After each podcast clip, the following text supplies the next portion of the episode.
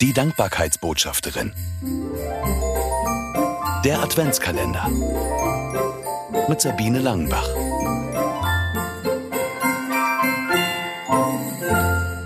Fünfter Dezember. Dankbarkeitsbrille. Der erste Schnee und nicht nur ein paar Flocken. Endlich. Winterwunderland.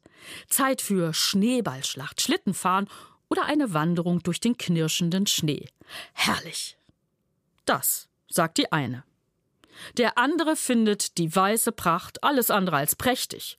Die glatten Bürgersteige und Straßen erhöhen die Unfallgefahr und die Kälte ist einfach nur erbärmlich, schrecklich.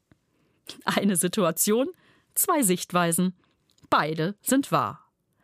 Es ist meine Entscheidung, was ich in den Vordergrund stelle. Das Positive oder das Negative. Nicht nur, wenn es ums Wetter geht. Als Mutter einer mehrfach behinderten blinden Tochter weiß ich, wovon ich rede. Seit unsere Birte vor 25 Jahren auf die Welt gekommen ist, hatte ich immer wieder die Wahl.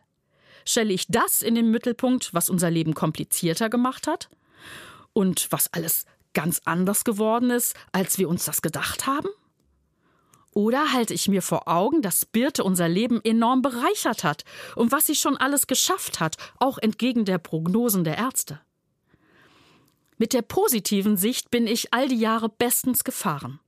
Obwohl ich rückblickend ehrlicherweise zugeben muss, dass es für mich keine bewusste Entscheidung war, sondern eher meinem Naturell entsprochen hat. Heute verläuft unser Leben in viel ruhigeren Bahnen. Unser Niklas hat seine eigene Familie. Birte fühlt sich wohl im Wohnheim.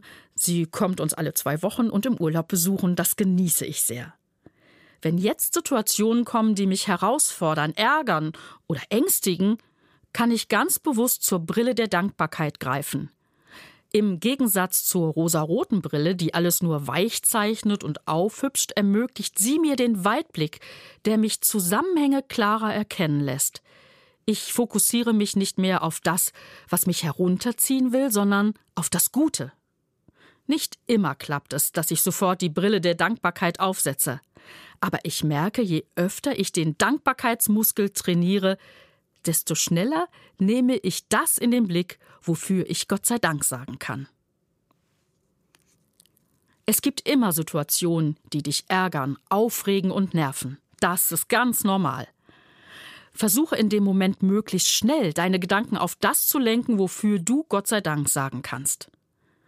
Schreibe drei Dinge auf, für die du jederzeit dankbar sein kannst.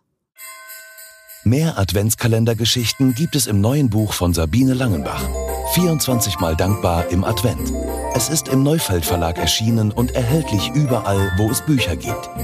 Weitere Infos auf www.sabine-langenbach.de.